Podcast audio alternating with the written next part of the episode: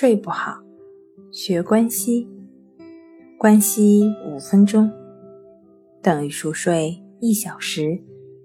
大家好，欢迎来到重塑心灵，我是主播心理咨询师刘星。今天要分享的作品是帮助睡眠的褪黑激素服用需谨慎。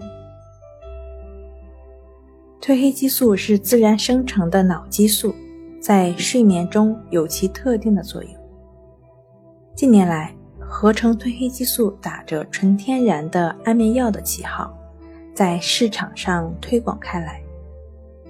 然而，由于褪黑激素是作为保健品销售的，是否纯天然也就无从得知了。尽管媒体对褪黑激素大肆的炒作。但是相关的可靠科学研究却少之又少。虽然一些研究表明，褪黑激素也许是应对时差反应的良方，对于那些褪黑激素分泌较少的老年失眠症患者，或许是个不错的选择。但是几乎没有任何的科学证明，褪黑激素可以有效的治疗年轻人和中年人的失眠症。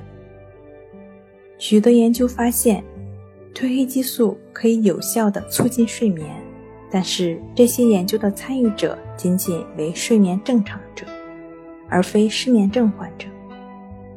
有少数研究以失眠症患者为研究对象，但得出的结果却并不一致。一些研究发现，褪黑激素并没有显著地增加总的睡眠时间。也没有减少入睡时间。美国国立卫生研究院在褪黑激素研讨会上号召公众对褪黑激素持怀疑态度。参加此次研讨会的科学家们发现，关于褪黑激素的许多研究都不到位。另外，一些科学家对褪黑激素的副作用也深感忧心。由于褪黑激素可能会紧缩血管，因此不适用于有心脏问题的患者。褪黑激素在高剂量服用的情况下也会抑制生育能力，因此也不适用于要备孕的女性。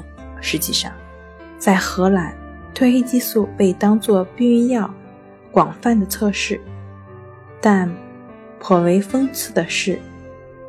嗜睡并不是经常提及的副作用，这让人更加怀疑褪黑激素的助眠功效了。至于褪黑激素对生殖系统和免疫系统的长期影响，我们也知之甚少。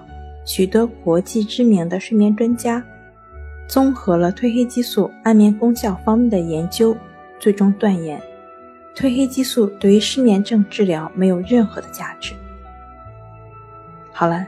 今天跟您分享到这儿，欢迎关注我们的微信公众账号“重塑心灵心理康复中心”，也可以添加 “s u 零一一二三四五六七八九”与专业的咨询师对话，了解失眠的解决办法。那我们下期节目再见。